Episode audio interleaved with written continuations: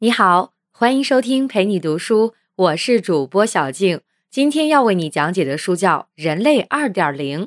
这本书大约三十万字，我会用大概二十三分钟的时间为你讲述书中的精髓。生物科技、太空探索、社交媒体这三项技术将在人类进阶到二点零发展新阶段的过程中面临怎样的挑战？如何突破，并将对人类产生怎样的影响？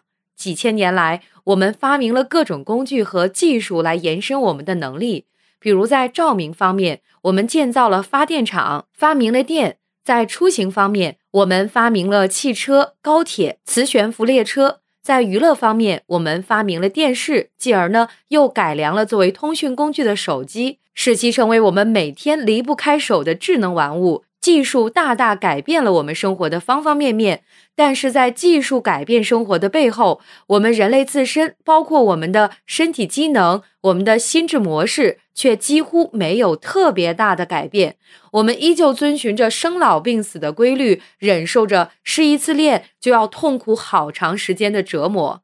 当我们畅想未来的时候，我们不禁会问。未来是否会有各种各样的新技术继续改善我们外在的物质生活？同时，也有一项新技术可以对我们停滞了很长时间、没有任何进步的人类本体，包括身体和心智模式，做一些改变？答案是肯定的。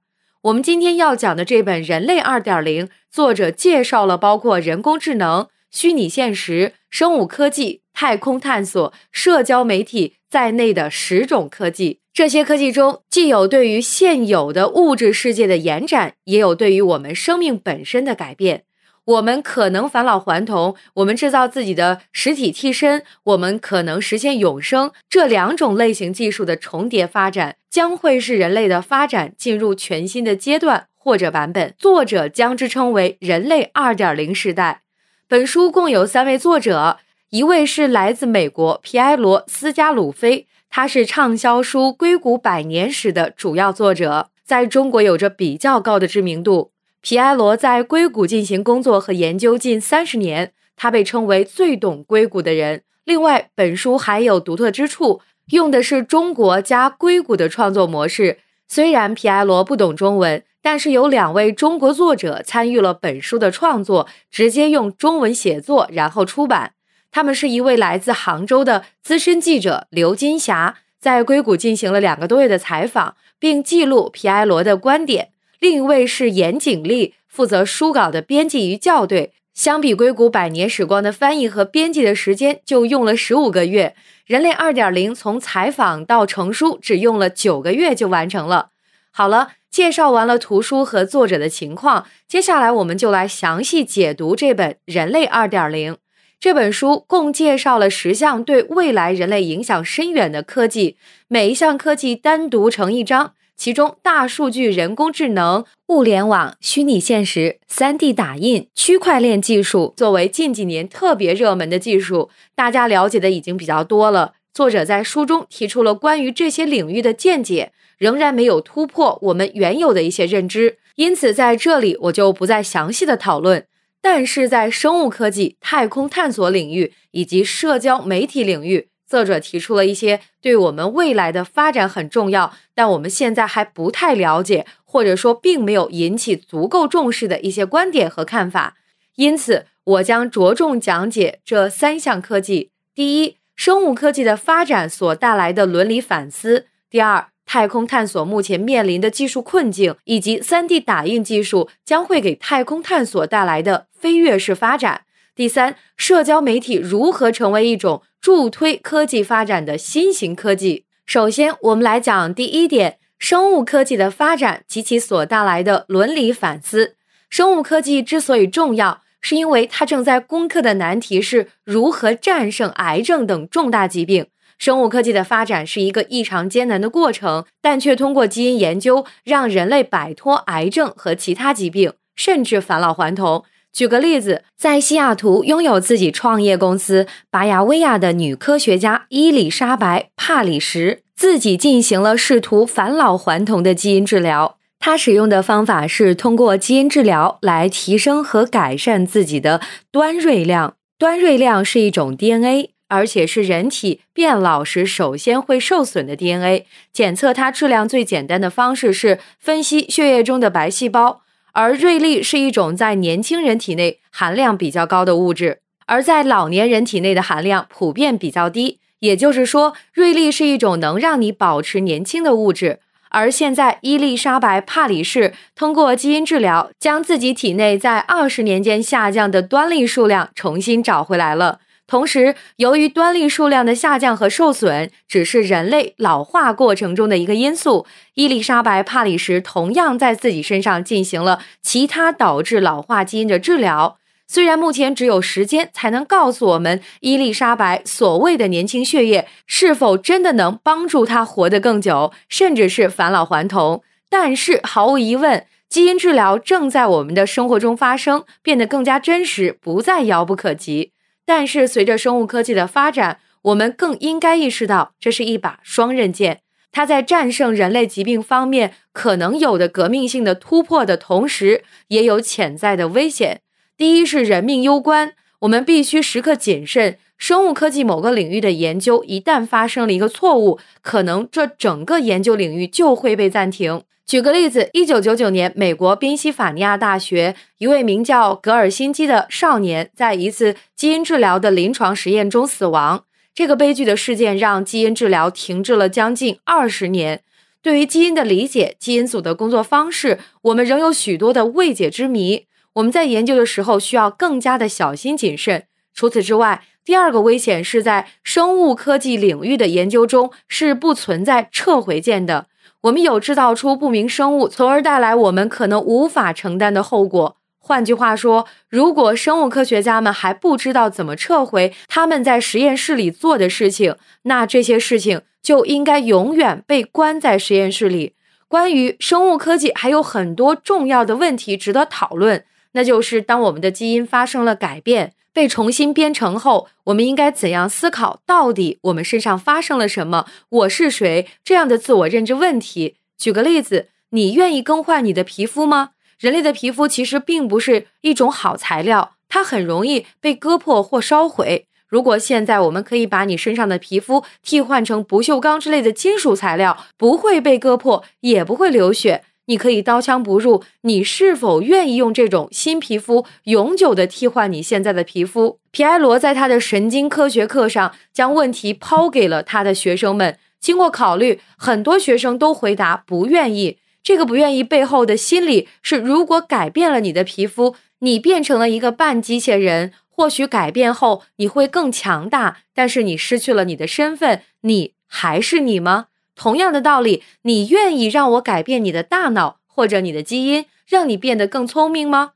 这之所以是一个需要我们花更多时间思考的问题，是因为增强版的大脑已经变成了另一个大脑，虽然更聪明了，但已经不是你的大脑了。同样的，当你改变了我的一个基因或者某个细胞的程序时，我们通常不会花足够的时间去讨论我们身上发生了什么。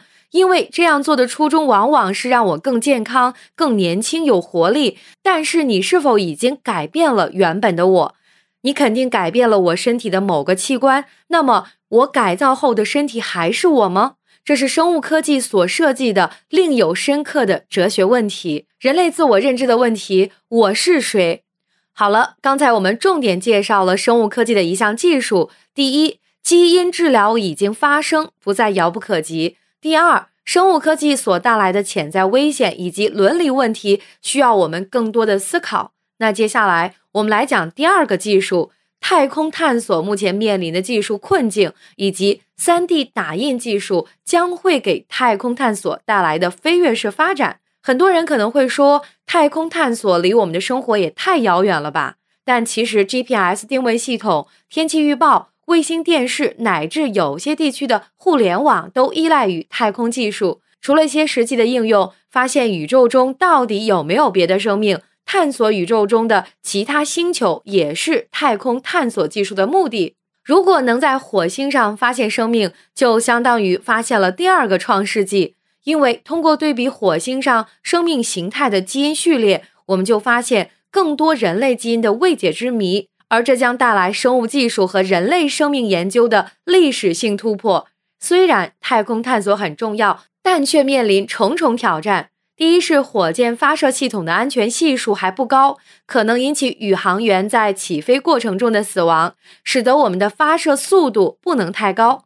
第二，目前的飞行速度对于人类来说太慢，比如美国宇航局的旅行者一号飞船需要三十六年的时间才能飞出太阳系，往返一次的距离大约是零点零零零五光年。而现在离我们最近的恒星半人马座阿尔法星的距离是四点四光年，也就是说，现在技术下人类都无法在有生之年抵达距离我们最近的恒星，就更别提研究探索了。第三是长距离宇宙飞行所需要的能量源的问题。我们乘坐太空飞船前往最近的恒星需要的能量源大概是跟一个太阳那么大，而这听起来似乎是天方夜谭。皮埃罗认为，我们要解决的根本挑战是地心引力。我们发明了抵消电磁的方法，但是还不能抵消地心引力，而这恰恰是问题的关键。那如何才能克服挑战呢？皮埃罗强调，在太空探索方面，限制我们的其实只有想象力。就解释了一个好玩的现象：那科幻小说出现的新发明，虽然也都是现实里已有科研基础的。但是却总是能为我们的科研技术提供新的灵感，甚至成为现实。比如电影吧，在我们生活中常见。那早在一八九五年，俄国科学家康斯坦丁·齐奥尔科夫斯基就曾经计划发明一台能将太空飞船带到地球大气层以外的太空电梯，在当时看起来就像是天方夜谭。而后，在一九七九年，科幻作家阿萨克拉克把太空电梯的想法写进了他的科幻小说《天堂的喷泉》，让更多公众了解太空电梯这个概念。美国航天航空局的布拉德利·爱德华兹也一直在研究太空电梯，甚至出版了一本叫做《太空电梯》的书。但那时候面临的主要问题就是航天器的重量太大了。而现在，纳米技术正在研发的碳纳米管新材料就可以解决这个问题，让航天器集坚固和轻巧于一体。太空电梯很可能会变得可行。二零一四年，谷歌旗下的谷歌 X 真正开始了太空电梯的设计和研发。所以说呢，只要我们敢想，随着其他技术的进步，那么我们就真的可能克服太空探索中。那些看似不可能的挑战，那上面我们说了很多太空探索面临的困境，许多问题呢都需要各方面技术的协同发展才能得到解决。目前在太空探索领域有一项大热的技术开始为人们所热捧。它给太空探索带来了很多新的可能，并有可能一举解决包括目前无法大规模载重发射、建立太空基地成本过于昂贵、人类的身体无法支撑探索太过遥远的地域等问题，极大促进太空探索的发展。这项技术就是 3D 打印技术，在皮埃罗的人类2.0中也提到了这项技术，虽然单看起来没有创新点。但当它和太空探索技术结合时，情况就不一样了。我们知道，3D 打印技术是通过计算机的控制来实现产品的成型制造，采用的是增材法，就是逐层或逐点堆积材料打印出产品的形态。简单说，就是分层制造，逐层叠加。而且，3D 打印技术只需要一台设备就可以快速而连续的打印制造出多种复杂形状的产品。越是复杂结构的产品，它效率就越发的显著。因此，太空 3D 打印技术可以为太空中的载人航天器在轨制造替换的零部件。什么意思呢？就是在外太空直接制造替换零部件。而不需要一点一点的从地球往太空运送，你只要一台 3D 打印机和需要的打印材料，就可以制作零部件，甚至是制作整个航天器，还可以利用其他行星表面的资源建造太空基地。现在。当我们在设计太空系统时，考虑的首要因素是能否经受得住从地面发射过程中的负载，而且发射物品的体积以及质量都受到运载火箭的严格限制。但是，依靠太空 3D 打印技术，就可以完全不受这些因素的影响，可以将 3D 打印材料直接送往太空，在零重力的条件下创造一种全新的航天器设计制造方法。当然了，太空 3D 打印技术的实际应用还有很多挑战。最大的挑战来自太空环境。太空环境的微重力或零重力、高真空等属性会给打印出来的物品精度、工艺和设备的固定及运动方式带来极大影响，进而影响太空器的机械结构和功能。为此，我们需要进行更多的太空在轨实验去解决这些问题。但是，请你设想一下，一旦太空 3D 打印技术真的成为现实，我们就可以在太空打印机器人。让机器人来执行太空科研任务，这样我们现在面临的很多问题就迎刃而解了。好了，太空探索面临的四个挑战：运载工具、飞行时间、飞行所需要的巨大能量，还有地心引力。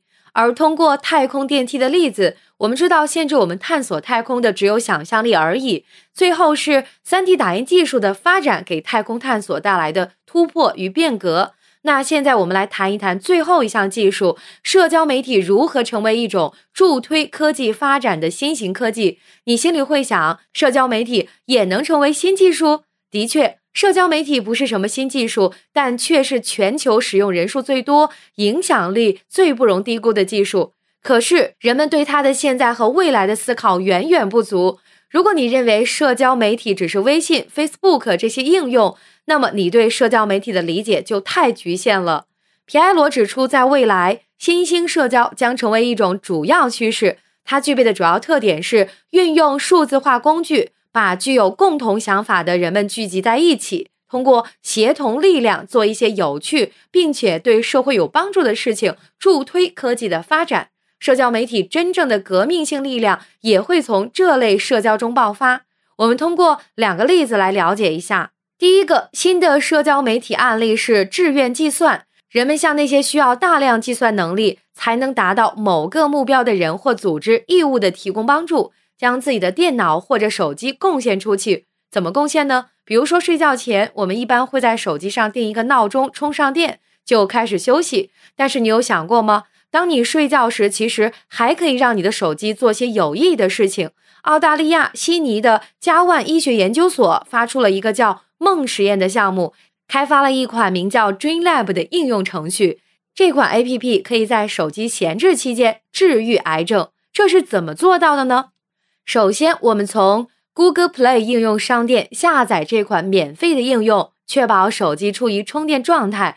第二步，选择自己希望支持的癌症研究类型，比如肝癌、乳腺癌、胰腺癌等。第三步，确定自己想要捐献多少数据流量，可以是我们的 WiFi 流量或者 4G 流量。操作完毕之后，手机每晚处于闲置状态时候会贡献数据流量，自动处理一些小问题。如果能将成千上万台手机汇集起来，这些手机在闲置时贡献的数据流量的处理能力，本质上抵得过一台超级计算机，最终能帮医学研究所在癌症研究方面取得巨大突破。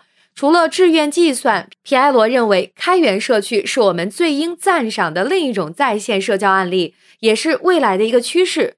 开源社区与开源软件的发展密不可分。开源软件又称开放源代码软件，是指允许任何人使用、拷贝、修改、分发的软件。简单来说，是指源代码公开、可以自由传播的软件。某种程度上，开源软件天生就是社交媒体，因为世界各地的用户和程序员等都可以免费使用和完善它。它不需要让大家彼此认识。在开源社区，世界各地的人们通过开源软件连接起来。共同合作，创造更多帮助我们生活的软件应用程序，还可以帮助科学研究。比如，二零一四年在深圳孵化出来的一家创业公司 Open Twins，这家公司想要通过机器人和软件来帮助生物学家完成实验室的大量操作工作，从而降低研究时间和人工成本。它的机器人系统就是开源的，它的机器人围绕一个开放源码的树莓派电脑和开源软件建造，价格亲民，因此大量的 DIY 社区都可以进行在线的研究使用。通过社交媒体，让人们贡献智慧或者时间，共同开发合作，并不断升级迭代。同时共享自己的想法、技术、产品、物资、能源等等一切事物，以低价或者免费的方式来获取资源，从而为新科技的诞生创造良好的社区环境。这就是说，社交媒体可以成为助推科技发展的新科技的原因。好了，说到这儿，人类二点零的重点内容就为你介绍的差不多了。下面来为你简单总结一下，我们谈到了生物科技、太空探索、社交媒体这三项在人类踏入二点零时代的非常关键的技术。首先是生物科技的发展状况及其所带来的伦理思考。基因治疗已经发生，不再遥不可及。而生物科技所带来的潜在危险以及伦理问题，需要我们更多的思考。第二个是太空探索面临的四个挑战：运载工具、飞行时间、飞行所需要的巨大能量，还有地心引力。而通过太空电梯的例子，我们知道限制我们探索太空的只有想象力而已。最后是 3D 打印技术的发展，给太空探索可能带来的突破与变革。第三个技术，我们谈到了社交媒体如何成为一种助推科技发展的新型技术。未来的社交媒体通过数字化工具将人们聚合，比如支援计算机或者开源社区，通过人们贡献智慧或者时间共同开发合作，并不断升级迭代，从而以低价或者免费的方式来获取资源、享受服务。好了，以上就是这本书的主要内容。关于本书，就像一开始介绍的那样，其实还有其他七项重要的技术：大数据、人工智能、物联网、纳米技术、虚拟现实、区块链、3D 打印。一些我们已经比较熟悉，一些和我们上面说的生物科技、太空探索、社交媒体有重叠，这里就不再赘述了。大家可以持续关注这些领域的变化。这里简单补充一下纳米技术：纳米技术不是单独的产业。但是它却可以让很多的产业发生改变，比如纳米机器人可以放置在我们的体内，用于定位癌症，或者是监测我们身体内部的状况。目前已经有了专门抗击甲肝的纳米机器人，它们可以攻击和阻止病毒的复制。纳米技术还引发了新材料的革命，比如通过纳米材料可以制作出可以折叠的手机。防水的电脑，以及像荷叶一样完成自我清洁的玻璃材料，而那些新材料呢，可以推动电子产品、生物科技、物联网以及太空探索等诸多领域的变革。现在纳米材料的造价还非常昂贵，我们需要做的是降低制造这些纳米材料的成本和生产的周期。好了，现在我们把现阶段所有可能改变未来的技术说了一遍。展望未来，它极有可能是人和机器人的联姻，有机世界和无机世界的联姻。这些技术终将把人类带入二点零阶段。但皮埃罗也特别强调，人类二点零是一个开放的概念。人类二点零是什么样子，取决于我们现在的行动，需要我们对当下的行为以及未来的技术变革做出更多的思考和反思。只有我们更多的了解现在技术的趋势，同时也明确它们的危险和缺失，我们才能更好的塑造未来世界，选择人类未来的道路。好了，以上本期音频的全部内容就是这些，感谢关注陪你读书，欢迎点赞分享，同时可以打开旁边的小铃铛，陪你读书的更新会第一时间提醒你。我是主播小静，我们下期再会。